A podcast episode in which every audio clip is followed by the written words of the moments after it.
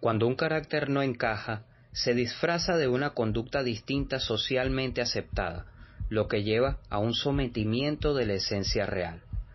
¿Cuánta represión es capaz de tolerar el individuo antes de estallar en un impulso instintivo? Nunca conoceremos la naturaleza de los que nos rodean, ni su permisividad ante el control social. Todos somos propensos a cometer cierta clase de delitos en mayor o menor medida. Algunos no son capaces de discernir entre lo ético y lo moral, llevando sus perversiones al límite de la extravagancia. Crímenes del Mundo es un podcast que retrata todos estos comportamientos. Víctima, victimario, podría ser tu vecino. Hola y bienvenido a una nueva edición de Crímenes del Mundo. Te saluda Delwin Rivas y es un placer estar hablando aquí para ti. Antes de comenzar, quiero recordarte nuestros patrocinantes. Venimos a nombre de Generación FM. Si tienes un podcast o quieres crear uno, entre todos te ayudaremos a crecer. Puedes unirte a las redes de Generación FM como arroba Generación FM o en su sitio web generacionfm.com donde también podrás escucharnos todos los jueves a las 11 de la mañana, hora de México, 12 del mediodía, hora de Venezuela.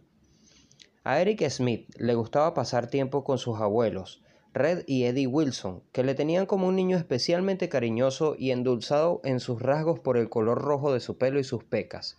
El corresponsal del diario ABC en Nueva York entonces, Juan Vicente Ro, perdón, Juan Vicente Bo, lo definiría en su crónica como un Tom Sawyer en versión pelirroja con el aspecto de no haber roto un plato en toda su vida. Pero fueron precisamente esos rasgos dulces lo que convirtieron a Smith en el blanco del acoso de los matones en la escuela. Cuando llegó a la adolescencia, Smith apenas tenía amigos en Steuben, un pequeño pueblo en el oeste de Nueva York. Su carácter era reprimido y se le veía constantemente pedalear solo en su bicicleta. Durante el verano de 1993, los padres de Eric Smith quisieron que su hijo asistiera a un campamento de verano y pudiera así relacionarse con otros niños. Allí, el 2 de agosto de 1993, Eric Smith se alejó en su bicicleta por los alrededores y halló en un parque cercano a un niño de cuatro años de edad de nombre Derrick Robbie.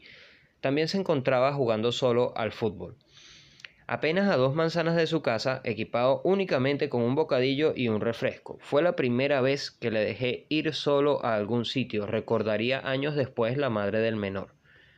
Al niño mayor no le resultó difícil obligar a la apacible Derrick a que le acompañara a una zona boscosa. Lejos de los ojos del vecindario, Smith estranguló al pequeño con sus propias manos y cuando el niño de cuatro años se encontraba moribundo le introdujo en la boca la bola aplastada de lo que minutos antes fue un bocadillo envuelto en plástico. A continuación el niño pelirrojo se levantó en el aire o mejor dicho, levantó en el aire una piedra de doce kilos y la arrojó varias veces sobre la cabeza del menor. Una piedra más pequeña le sirvió para provocarle otra lesión en el pecho. El niño ya estaba muerto, pero Eric, Eric Smith siguió maltratando su cuerpo. Tras arrojar un refresco sobre el cadáver, el niño pelirrojo le bajó los pantalones y en un último acto de sadismo introdujo un palitroque a través del recto, como describió el corresponsal de ABC en su artículo. Como si nada hubiera sucedido, Eric volvió al campamento a seguir jugando. Alrededor de las once horas, la madre del niño, Doreen Robbie, fue al parque a recoger a su hijo solo para descubrir que no estaba allí. Después de cuatro horas de investigación se encontró el cuerpo y el caso se convirtió en una noticia de alcance nacional por el sadismo empleado. En los siguientes días, Eric fue uno más de los niños interrogados del campamento e incluso fue él mismo quien se dirigió primero a los agentes. La policía concluyó que el pelirrojo había sido el último en ver con vida a la víctima y de modo repentino él mismo lo confesó todo sin mostrar remordimiento. El rastro dejado por el adolescente, no en vano, dejaba poco lugar a las dudas. Después del asesinato había dejado las gafas tiradas cerca y había marcas de sangre en el espejo de su lavabo. Un año después del crimen, Smith, de 14 años de edad, fue juzgado como un adulto según las leyes de Nueva York. Durante el juicio, el abogado defensor argumentó que su cliente no era responsable de sus actos y sufría un trastorno mental que le llevó a matar en un arranque de rabia patológica y sin provocación, es decir, síndrome explosivo intermitente, debido a tantos años de acoso escolar e ira reprimida. Un argumento que sus padres corroboraron y ya en otra ocasión narraron ante el juez Eric había experimentado un ataque de violencia súbito en casa. El niño desató su ira golpeando un árbol hasta que le sangraron los nudillos. Un psiquiatra explicó en el juicio que la madre de Eric tomó un fármaco antiepiléptico durante el embarazo que pudo haber causado problemas al feto.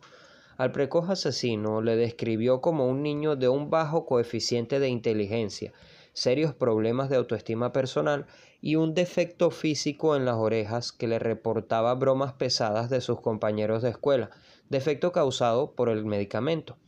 Otros testigos de la defensa dijeron que el padrastro del muchacho lo había maltratado físicamente. Sin entrar en el origen de su comportamiento, el fiscal John Tunney se limitó a presentar al joven tal y como había actuado, un pequeño sádico que cometió un horrendo crimen a sangre fría y disfrutando en el proceso.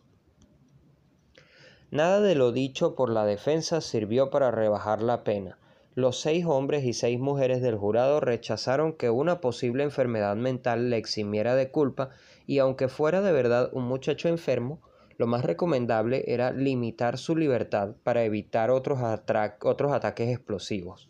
Tras siete horas deliberando, el jurado declaró a Eric Smith culpable de asesinato en segundo grado lo que se tradujo en la pena máxima entonces disponible para asesinos menores de edad, un mínimo de nueve años a cadena perpetua en prisión.